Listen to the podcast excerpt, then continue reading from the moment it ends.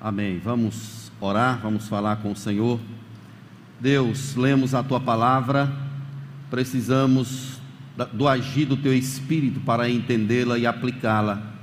Nos dê graça nessa tarde, ó Deus, que possamos abstrair dela o alimento necessário para o nosso viver espiritual.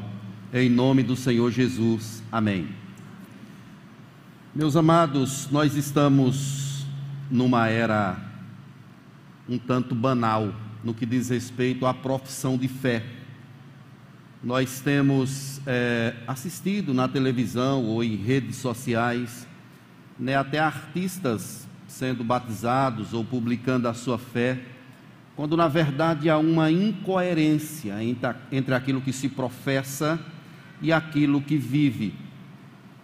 Esta é a nossa era, é o nosso tempo poderia chamar, poderíamos chamar esse tempo de o tempo da superficialidade. Não há profundidade, não há conhecimento de Deus, não há coerência. Por isso a gente quer estudar à luz desse texto de Filipenses a, o tema coerência com o que professamos. Então esse vai ser o nosso tema aí do nosso sermão, coerência com o que nós professamos. Se você não soubesse que quem escreveu esse livro estava preso, é, somente fazendo a leitura aqui você não perceberia. Ele está preso em Roma né, por quase dois anos. Essa é a chamada de prisão domiciliar. Paulo está preso aguardando um julgamento da parte do imperador e é tudo imprevisível. Esse tipo de prisão, a, o preso teria de arcar com as custas. A casa é alugada, é, tem a comida, tem outras situações que envolvem aquele estado, mas Paulo estava nessa situação sem poder sair e aproveitando esse tempo também para enviar cartas às igrejas. Né? Não somente nessas circunstâncias, mas pelo menos quatro cartas de Paulo têm origem né, nesses momentos de prisão. E Filipenses é uma delas é uma carta preciosa. Paulo está aí aguardando o seu julgamento, que não vem. E a igreja de Filipos, ela se associou com Paulo, ela viu a situação do apóstolo e ela então passou a ser uma ajudadora. Ela envia ofertas para Paulo para custear as despesas que ele está tendo ali em sua prisão. O fato, meus irmãos, é que Paulo ele fala muito nessa carta sobre alegria, pelo menos 16 ou 17 vezes essa palavra está citada nessa carta. Por isso ela é chamada de a carta da alegria. Mas parece ser uma incoerência, uma contradição. Alguém que está preso falando tanto de alegria. Ele diz assim: alegrai-vos sempre no Senhor. Outra vez digo: alegrai-vos. É como se as circunstâncias que o envolviam não fossem capazes de tirar essa alegria da vida dele. É claro que essa alegria não está vinculada ou relacionada às coisas da terra. Essa alegria é por conta de algo que se crê, é uma convicção de que se tem. É que ele foi alcançado por Jesus e agora nada que aconteça com ele pode roubar essa graça da alegria que ele tem. E ele exorta a igreja de Filipos também a viver essa realidade. Filipos é uma colônia romana, era uma extensão de Roma, ficava a cerca de 1.200 quilômetros de distância, mas todas as pessoas que, a maioria das pessoas que se aposentavam, especialmente os militares, queriam morar em Filipos, porque lá tinha tudo que Roma tinha, que a capital tinha, inclusive tinha isenção de impostos para oficiais. Então eles viam, entravam na reserva e numa linguagem nossa e vinham morar na cidade de Filipos. A igreja, ela é instituída em Atos capítulo 16, a gente conhece a história, lá na conversão de Lídia, do carcereiro, da jovem adivinhadora, é lá que a igreja é instituída. Então Paulo está mandando essa carta pelo menos dez anos depois que ele saiu de Filipos. Ele está enviando essa carta para exortar aqueles irmãos a prosseguir firme no Evangelho do Senhor Jesus Cristo. É fato que esses irmãos estão enfrentando uma batalha. A mesma situação acontece conosco hoje. Nós estamos em guerra, estamos numa batalha. E não é a primeira vez que Paulo fala sobre isso. Ele fala em, em 2 Coríntios, ele fala em Efésios. Em 2 Coríntios capítulo 10, verso 4, ele chega a dizer que as armas da nossa milícia não são carnais, e sim poderosas em Deus para destruir fortalezas, anulando nós sofismas e toda altivez que se levante contra o conhecimento de Cristo. Então, ou você queira ou não, você está envolvido numa grande batalha. Vejam que na introdução da carta, ele usa aí duas expressões. Se você puder olhar para a sua Bíblia, no capítulo 1, verso 1, ele diz assim: Paulo e Timóteo, vejo que ele está acompanhado. Aí ele usa essa palavra, servos, é a quem ele dirige a carta, servo de Jesus. E todos os santos, a todos os santos, ele se chama de servo, que é a palavra doulos, é a palavra escravo. Então ele aplica isso a si próprio e também aos irmãos, chamando-os de santos. Essa palavra santos são as pessoas que foram separadas foram separadas de Deus para uma obra, para um propósito. Então, servos de Deus ou os escravos de Deus está escrevendo para santos, pessoas que foram separadas pelo Senhor para o louvor da sua glória. Paulo, ele agradece a Deus pela igreja de Filipos, ele agradece pelas ofertas, agradece ao Senhor e faz uma oração por essa igreja. E depois ele fala sobre a sua prisão. Se você olhar no verso 12, ele diz assim: Quero ainda, irmãos, cientificar-vos de que as coisas que me aconteceram têm antes contribuído para o progresso do Evangelho.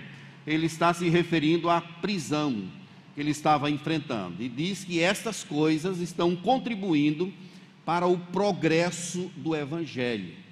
Isso é interessante, meus irmãos, porque Deus está usando os seus próprios meios para fazer a igreja crescer para fazer com que o Evangelho se prolifere, que ele seja disseminado e alcance corações. E Paulo tem consciência disso.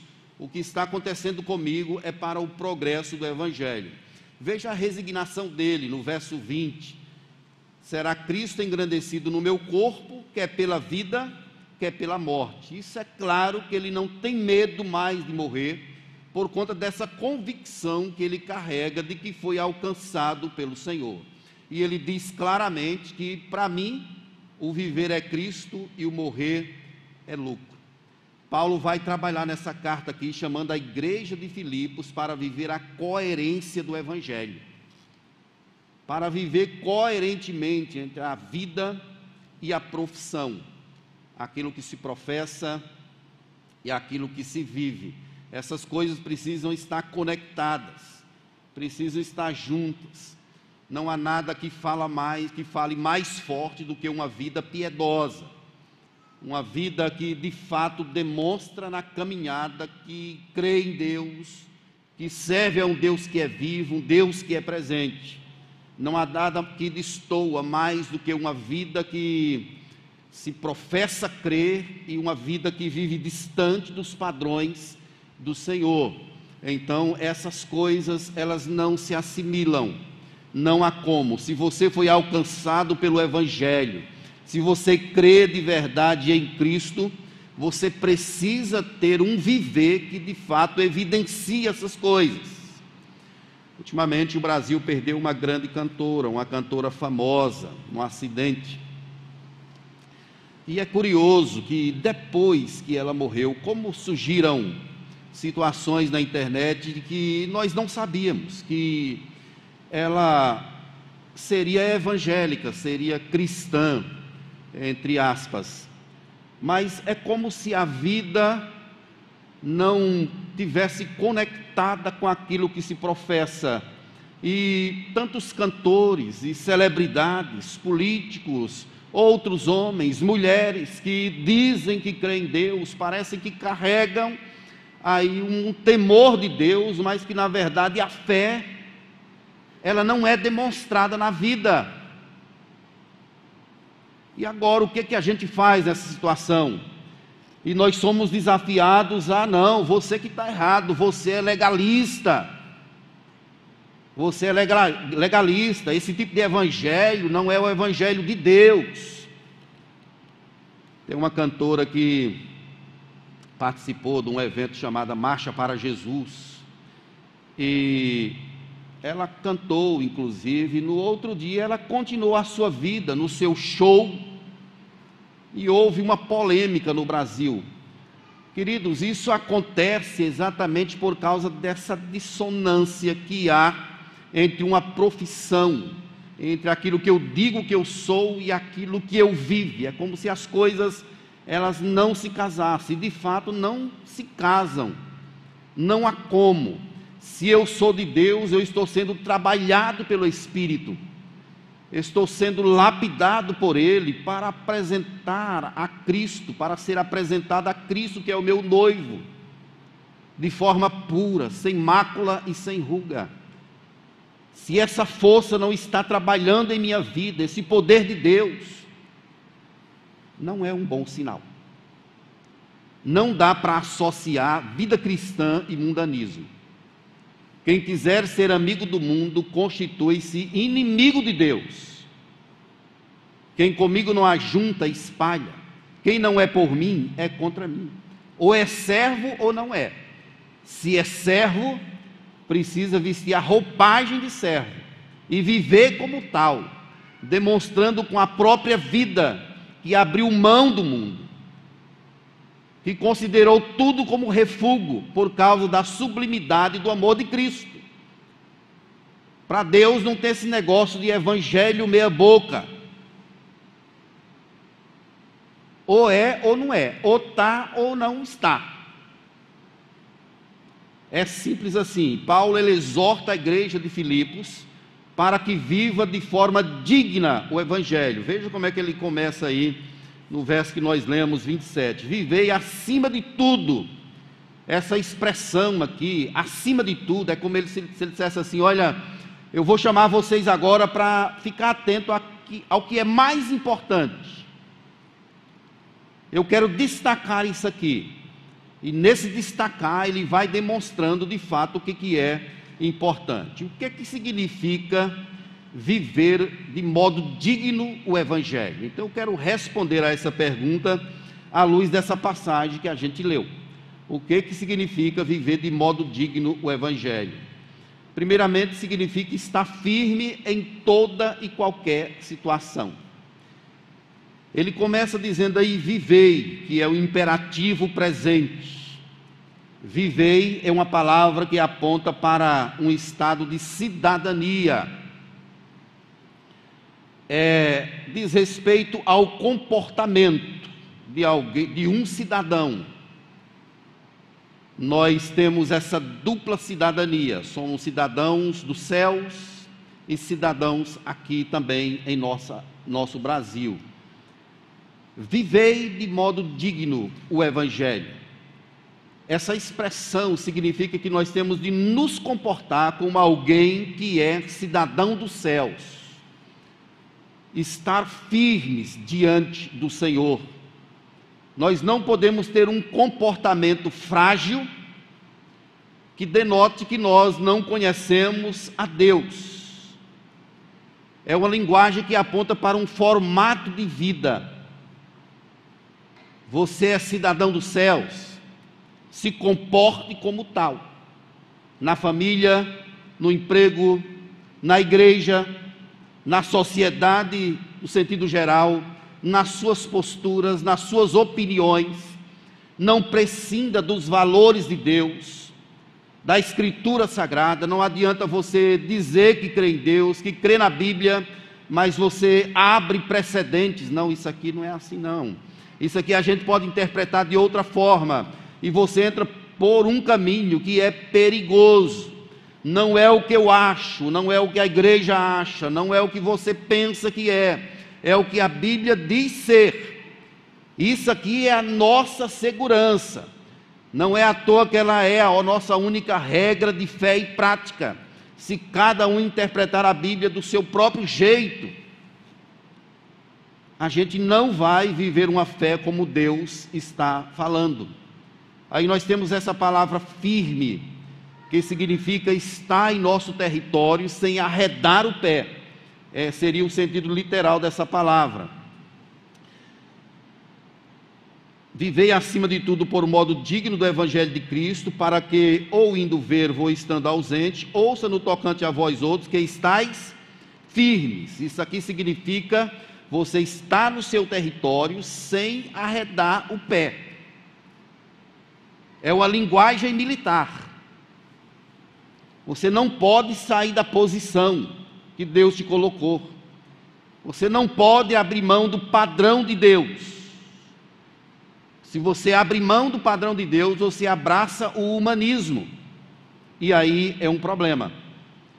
Esse texto, ele tem essa linguagem militar, essas expressões: estáis firmes, lutando, não estáis intimidados pelos adversários, o mesmo combate.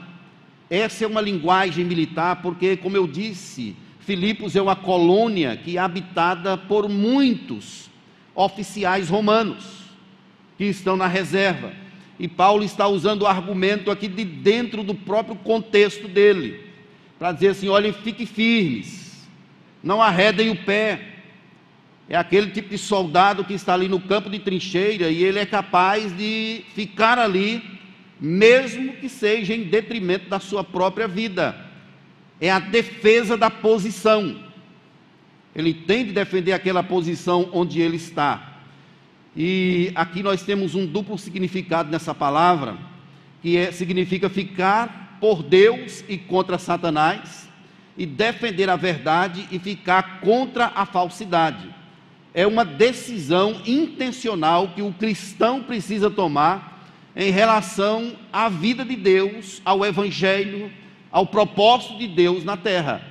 Não dá para prescindir dos valores de Deus, não podemos abrir mão daquilo que Deus apontou para a nossa vida como sendo algo essencial. Então, o que, é que nós devemos fazer aqui para viver de forma digna o Evangelho? Primeiramente, nós precisamos estar firmes em toda e qualquer situação. Um comentarista diz que nem o melhor livro do mundo é capaz de substituir o seu modo de viver nem o melhor livro do mundo é capaz de substituir o seu modo de viver. A forma como você se comporta é muito importante, acaba dizendo muito sobre a sua vida, especialmente quando você está sozinho. Aqui na igreja, todos parecem ser cristãos, é fácil, mas no dia a dia como é o seu viver, no relacionamento em casa. Tem gente que na igreja é uma bênção, mas em casa é bruto, é rude. Tem gente que na igreja é uma bênção, mas no trabalho é um miserável. Abre mão dos valores de Deus e se comporta como uma pessoa que nunca conheceu a Deus. Tem gente que aqui na igreja é uma bênção, mas saiu daqui, acaba se comportando como se não conhecesse o Evangelho, como se não conhecesse a Cristo, como se não fosse servo de Deus. É uma triste realidade que se constata, meus queridos. Nós temos de viver aquilo que nós professamos. É a coerência que devemos ter na vida cristã.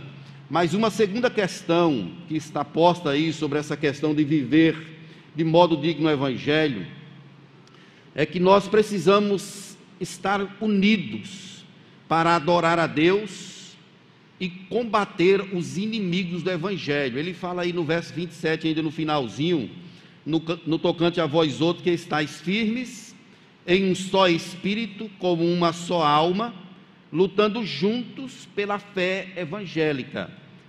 Alma e espírito são colocados nesse texto aqui como mente é o povo que está unido de mente, de coração, batalhando juntos pela fé evangélica. A igreja de Filipos enfrentava ameaças internas, tinham brigas na igreja, essas brigas acabavam quebrando a comunhão, e haviam também lutas externas contra os judaizantes, contra Satanás e seus demônios. Então eram lutas internas que ameaçavam a unidade da igreja e lutas externas que também ameaçavam a igreja no sentido mais profundo. Mas Paulo orienta aqui para a igreja estar junta, para lutar juntos. E aqui essa expressão, ela se refere a uma espécie de competição. É interessante aqui, meus irmãos, que Paulo usa essa linguagem de esportes trabalhando a igreja como uma espécie de equipe. Nós estamos numa equipe. Nós estamos combatendo juntos. O capítulo 4, verso 2, ele diz aí: Rogo a Evódia e rogo a Sintique, pensem concordemente no Senhor. A estratégia de Satanás é dividir para conquistar. E muitas vezes ele tem conseguido. Dividir para conquistar. Essa expressão estar juntos significa lutar como atletas. Se eu puxo para mim, ou se você puxa para você, a gente não consegue fazer muita coisa.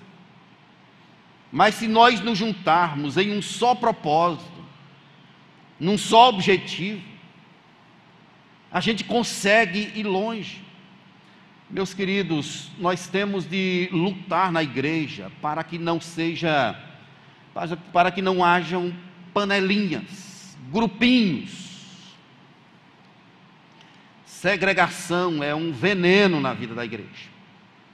É claro que nós temos de, nós nos juntamos socialmente com pessoas que temos afinidades, e isso é bom mas não significa dizer que o nosso grupo seja fechado. Isso arrebenta o convívio da igreja. Nós temos de estar com o coração aberto. Nós temos de lutar juntos para manter esse padrão diante do Senhor. Nós não podemos puxar só para o meu grupinho, puxar, puxar só para a minha turminha nós temos de ver a igreja como um todo e estar atento a essa questão de divisão no meio do povo de Deus. Pensem concordemente no Senhor. Isso não quer dizer que nós não tenhamos pensamentos diferentes a respeito de algumas áreas, mas que nós estamos unidos no propósito. O nosso propósito é pregar o Evangelho, adorar ao Senhor, ajudar uns aos outros para que todos cheguem à maturidade ao crescimento. Mas se nós nos comportarmos como um povo desunido, aí nós não estamos vivendo o Evangelho de forma digna. E isso requer um esforço da nossa parte. Nós entendemos que a unidade é uma coisa do Espírito, é Ele quem provoca a unidade no meio da igreja. Mas nós devemos nos esforçar para preservar a unidade do Espírito no vínculo da perfeição. Certamente, meus irmãos, um dos grandes ideais de Jesus é que o seu povo estivesse unido. E ele fala sobre isso. Ele chama a gente para amar uns aos outros, para considerar uns aos outros. Paulo exorta várias vezes para que nós consideremos os outros superiores a nós próprios para que nós olhemos de forma mais ampla o objetivo final de Deus para a sua igreja, que é que ela caminhe unida, junta, batalhando firme pelos ideais do Evangelho. Você precisa estar atento àquilo que a palavra de Deus diz, para que não haja fissura no corpo, para que não haja passagem, de repente, através dessa passagem, o inimigo venha e cause divisão. É por isso que a gente precisa estar juntos. Atos 2, 44 está escrito assim: Todos aqueles que criam estavam unidos e tinham tudo em comum, e eles começaram a vender as suas propriedades e bens e os repartiam por todos. Então, à medida que as pessoas tinham necessidade, era o comportamento da igreja de Atos ela não pensava só naquele grupinho, não pensava em uma situação pessoal, mas ela pensava no todo, no propósito da igreja.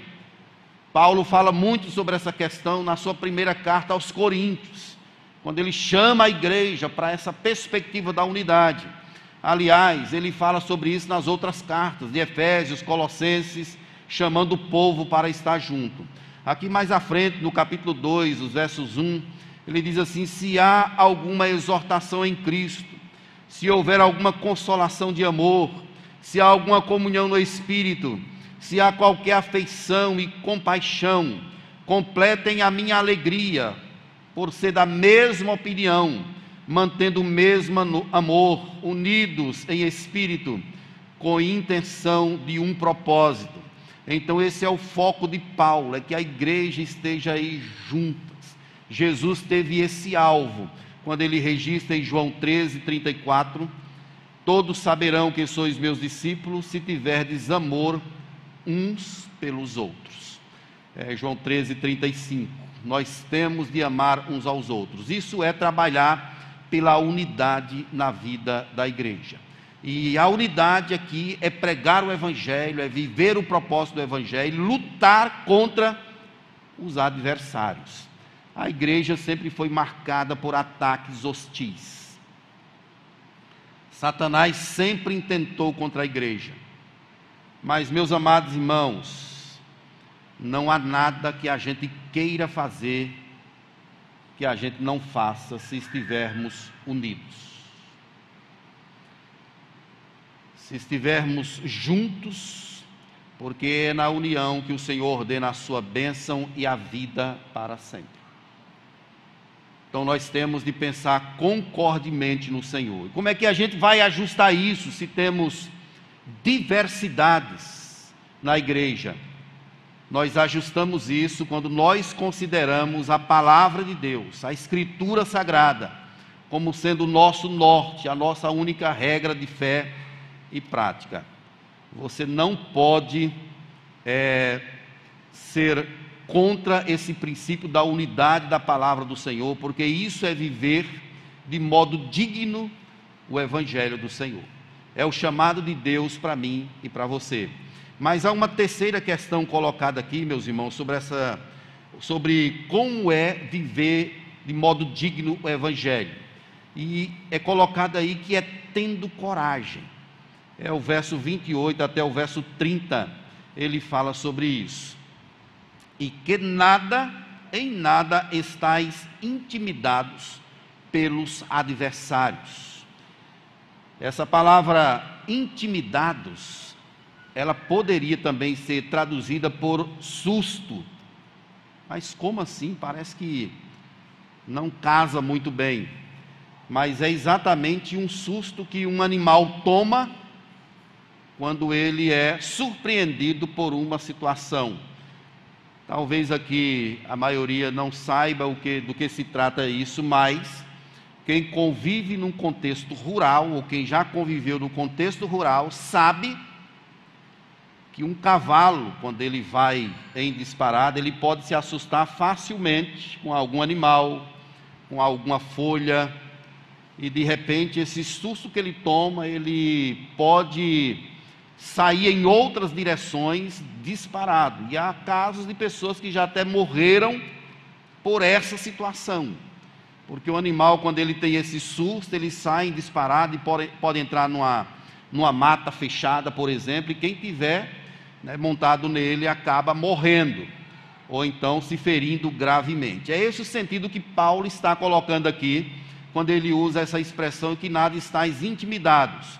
É que o cavalo, quando ele ia para a guerra, de repente ele tomava um susto por causa de um tambor que tocou, de um exército que se aproxima e ele poderia ali sair em disparado e causar um prejuízo no exército. Então, é, aqui Paulo está utilizando esse termo nesse sentido, que nada estejais intimidados, ou seja, tem combate, nós estamos numa peleja, mas você não pode se assustar.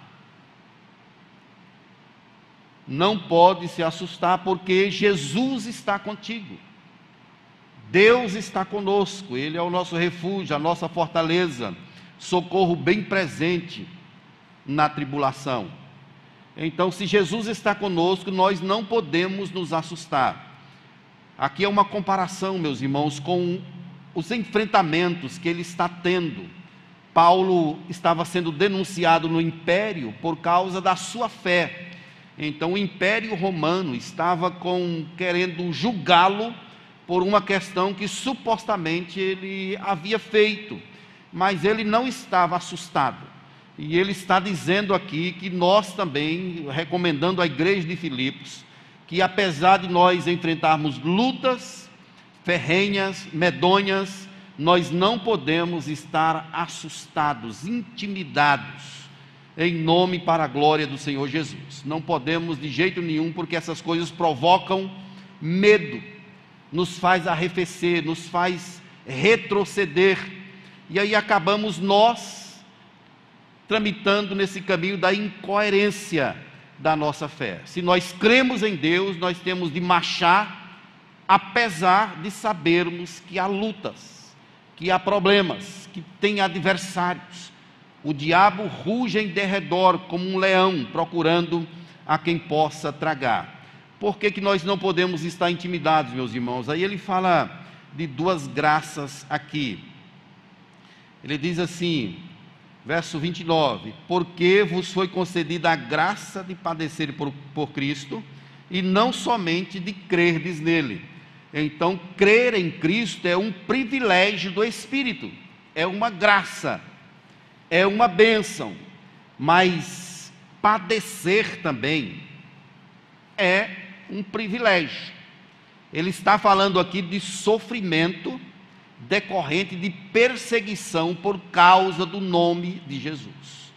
Isso aqui não é qualquer sofrimento, é o sofrimento que é decorrente porque eu atesto a minha fé, eu digo que creio, eu vivo para Deus, e não são poucas as pessoas que são perseguidas por causa desse motivo.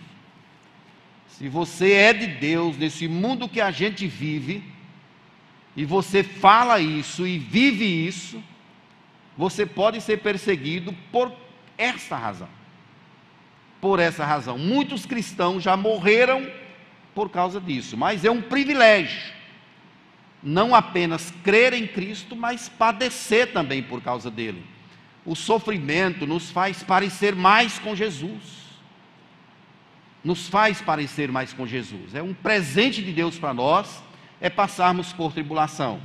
E aqui, meus irmãos, eu quero fazer uma afirmação para vocês, que pode ser que soe um pouco contraditória, mas a paz demasiada na vida da igreja não é um bom sinal.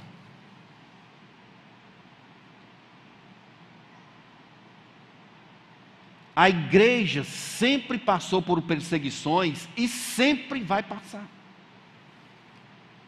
Se a sua vida está uma bonança, uma calmaria, uma alegria só, que benção, mas fique atento,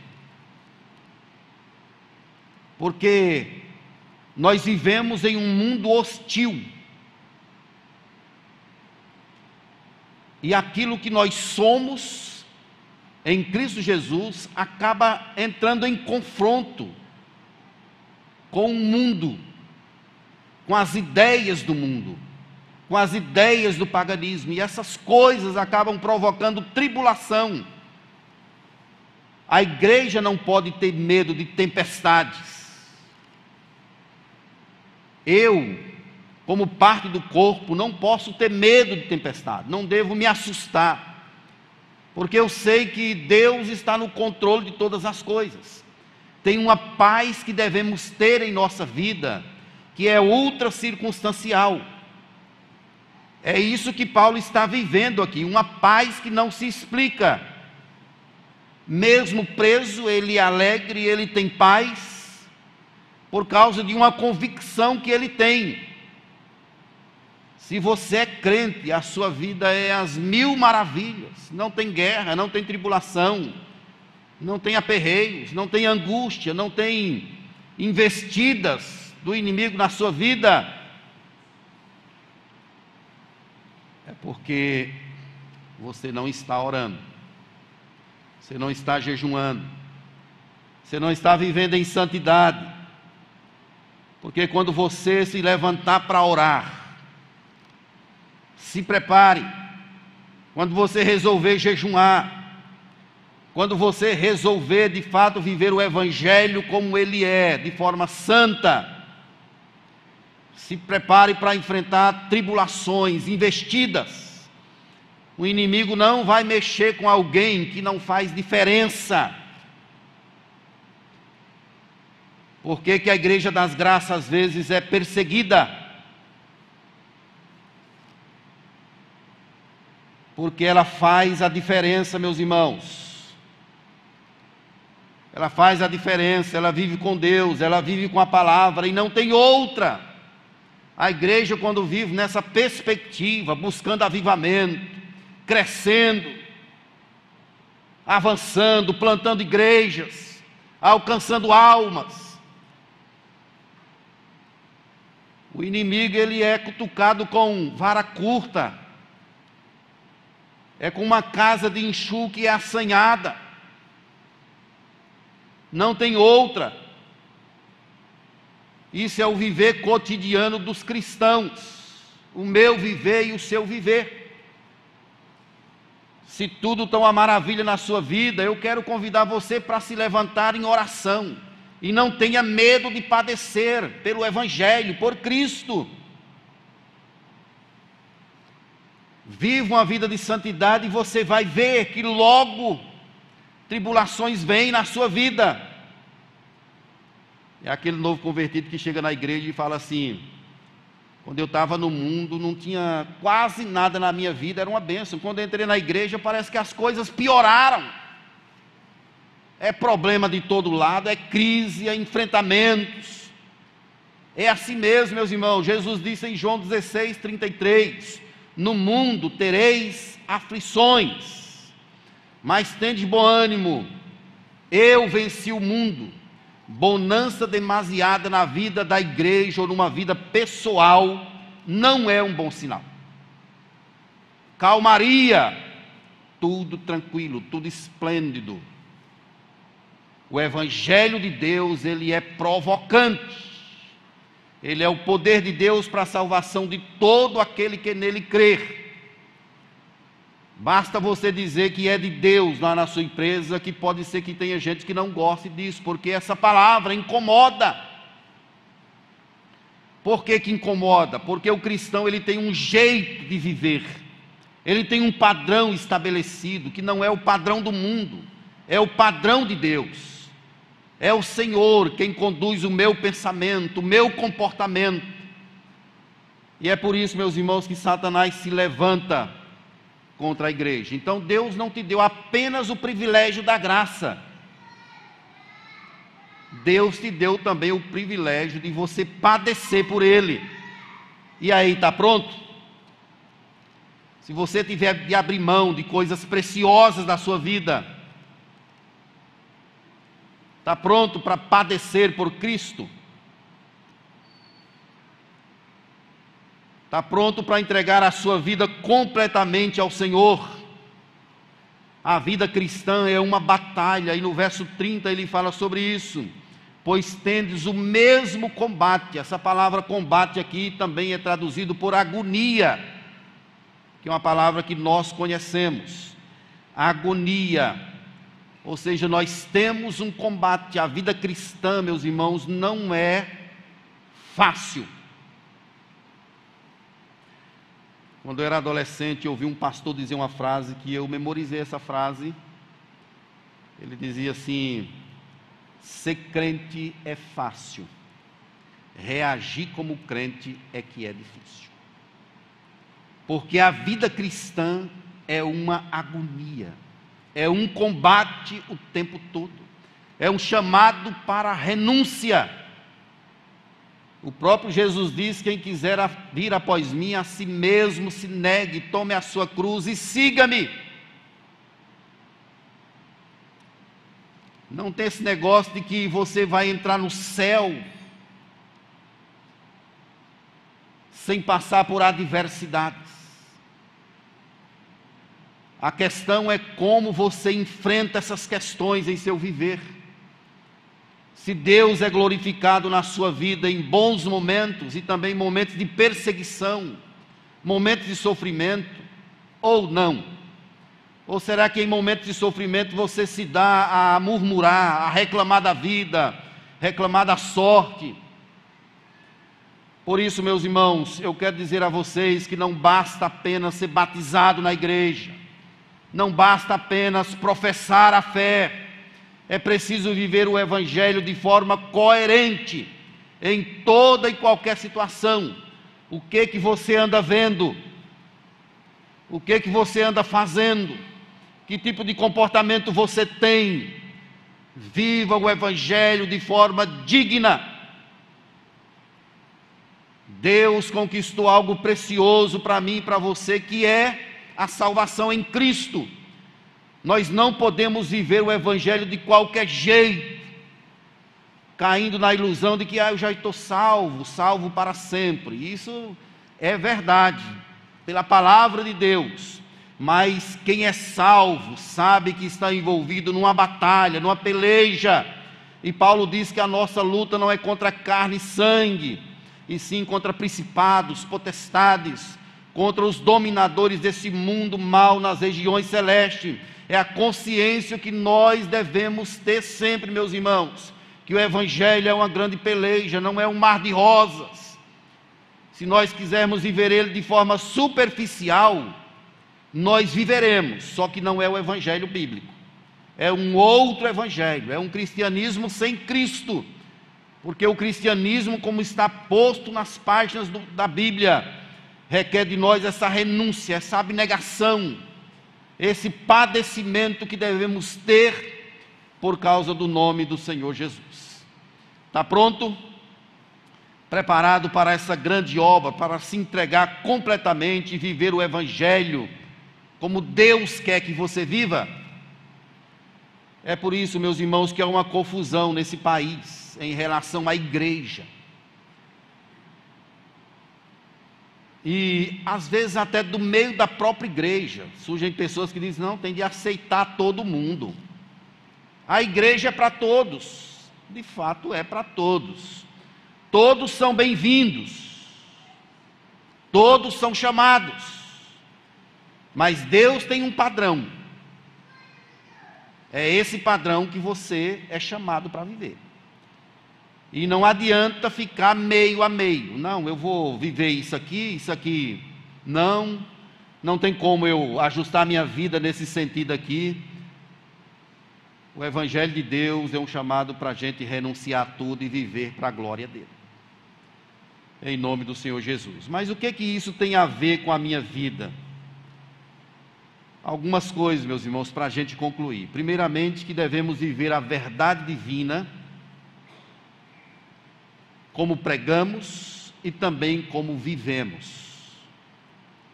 Devemos viver a verdade do Evangelho, eu devo viver essa verdade, como eu estou pregando, mas tenho de evidenciar essa verdade na minha vida. Isso é que é mais importante é, a sua família olhar para você e ver que você é um homem de Deus, a sua família olhar para você e ver que você é uma mulher de Deus, lá no seu trabalho você ser reconhecido como alguém que faz a diferença, alguém que é procurado para orar. Rapaz, chama Fulano para orar. Imagina aí, você está lá na empresa e ninguém nem sabe que você é cristão é o crente anônimo. Como que pode isso se nós somos o bom perfume de Cristo? Se nós somos o sal da terra? Viva o Evangelho, querido, e logo as pessoas vão te procurar, e você terá a oportunidade de falar de Cristo, de orar por elas, de abençoá-las. Você que é empresário aqui, abre um tempinho na sua empresa. Final de expediente, uma vez por semana, faz uma oração. Chame os seus funcionários, pegue nas mãos, ore, peça a Deus a benção, ou então, quando começar a semana, uma vez por semana aí, pega aquele primeiro momento, consagra a Deus, faça a diferença, em nome do Senhor Jesus. vamos propagar o Evangelho dessa forma, vamos viver aquilo que nós pregamos. Isso é que é importante, é viver de fato esse Evangelho de forma plena. Uma segunda questão, meus irmãos, que podemos abordar aqui é que a unidade sempre foi o ideal de Jesus. Nós devemos lutar juntos para manter esse vínculo, para mantermos essa unidade na igreja de Deus. Podemos ter pensamentos diversos, mas temos de estar unidos no mesmo propósito: glorificar a Deus, adorá-lo e proclamar o Evangelho. É isso que Paulo quer com a igreja de Filipos, que ela anuncie, que ela esteja junta nesse propósito. Igreja das Graças, lembremos disso, nós somos uma equipe, nós somos um time. E esse time nosso tem mais de dois mil componentes. Que benção! Os nossos PGs, eles se reúnem na quarta, na quinta, na sexta, na terça. E toda vez que eu participava das reuniões dos PGs online, eu ficava emocionado. Diversa unidade do povo, pregando o Evangelho a igreja em adoração. Ela não está no templo, mas ela está de casa em casa anunciando, pregando o evangelho. Isso é o propósito de Deus para nós, meus irmãos, vivermos essa dimensão, essa expectativa de Jesus Cristo para a sua noiva, que é a igreja. Nós somos uma equipe e aqui nós temos de cuidar uns dos outros. Nós temos de abrir espaços para outras pessoas. Se você sentiu falta de alguém, de repente você pode pegar o seu telefone e ligar para essa pessoa. Mas, pastor, isso acontece no PG. Ok, isso é bênção no que acontece nos PGs, mas você também pode estar atento a isso e se envolver nessa obra. É tarefa nossa cuidar uns dos outros. Isso é provocar, é trabalhar pela unidade da igreja. Mas, finalmente, meu querido, não se assuste. Apenas mantenha-se firme e viva de forma coerente com o Evangelho do Senhor. Nós vamos enfrentar muitas coisas aqui nesse mundo, meus irmãos. Já estamos enfrentando. O mundo está de cabeça para baixo os valores estão sub, sendo subvertidos. Mas nós temos um padrão. Nós temos viver esse evangelho de Deus sem nos assustar. Às vezes eu fico observando algumas decisões que são tomadas nesse país e eu não me assusto. Eu tenho a convicção de que o Espírito está no controle de todas as coisas, que Deus está sentado em um alto e sublime trono nós não podemos nos assustar, meus irmãos, dizendo assim: o que, é que vai ser dos nossos filhos? Às vezes eu ouço até cristãos falando assim: o que, é que vai ser dos nossos filhos daqui a 20 anos? O que, que vai ser, eu não sei. Mas eu sei que Deus tem um pacto com Ele próprio de cuidar do seu povo. E os nossos filhos, fazem parte da família da aliança. Eles não são cuidados por nós, eles são cuidados primeiramente pelo Senhor. Então, venha o que vier, nós não podemos nos assustar, devemos nos manter firmes no Evangelho do Senhor Jesus. Vamos viver esse Evangelho de modo digno, amém, queridos? Vamos ficar de pé, quero chamar aqui a turma do louvor, para a gente orar ao nosso Deus. Gostaria que você colocasse a sua vida diante do Senhor e responda uma pergunta no seu próprio coração. Você tem vivido o Evangelho de modo digno? Ou está mais ou menos? Quero chamar você para a inteireza, em nome do Senhor Jesus. Viva como Cristo viveu entregue-se completamente a essa dimensão do Evangelho de Cristo Jesus. Vamos orar? Santo Deus, Pai de toda a eternidade, Príncipe da paz, Jesus Cristo, Senhor da nossa vida, prostramo-nos diante de Ti agora, pedindo graça sobre o nosso viver. Começa de mim, ó Deus, começa desse púlpito. Faz com que a nossa vida seja transformada por esse Evangelho a cada dia. Não deixe, ó Deus, que nós nos amoldemos aos padrões do mundo, mas que possamos viver como o Senhor quer, de forma justa, piedosa, para a glória do Teu nome. Nos ajude, ó Deus, a exalar com a nossa vida o bom perfume de Cristo, dando bom testemunho, atestando, ó Deus, o jeito de ser da Tua palavra, proclamando em alto e bom som a tua vontade, a tua verdade, e não aquilo que nós pensamos ser, que nós achamos ser, mas que o Evangelho seja vivido, seja pregado, não apenas aqui na igreja, ó Deus, mas em nossos lares, que Jesus seja visto em nosso caminhar, em nossas atitudes, na forma como nós nos comportamos, na forma como tratamos as pessoas. Que Cristo seja visto em nossa caminhada, para a glória do Teu nome. Nos ajude, ó Deus, em nossas fraquezas, especialmente naqueles momentos que estamos sozinhos, que demonstramos, ó Deus, que não conhecemos o Senhor. Tem misericórdia de nós. Nos dê a graça de vivermos uma vida íntegra, como o Teu Evangelho requer de cada um de nós. Sonda o nosso coração Abençoa-nos, ó Deus, conduz-nos em triunfo para a glória do teu nome. E que não vivamos, Pai, uma vida incoerente com aquilo que pregamos, mas que sejamos coerentes com aquilo que professamos, em nome para a glória de Jesus Cristo. Amém. E agora, meus amados irmãos, que a graça e a paz de Jesus Cristo, o amor eterno de Deus, o nosso bendito Pai, que a bênção do Espírito, o poder dele, a glória dele, repouse sobre a nossa vida agora e para todo sempre. Amém.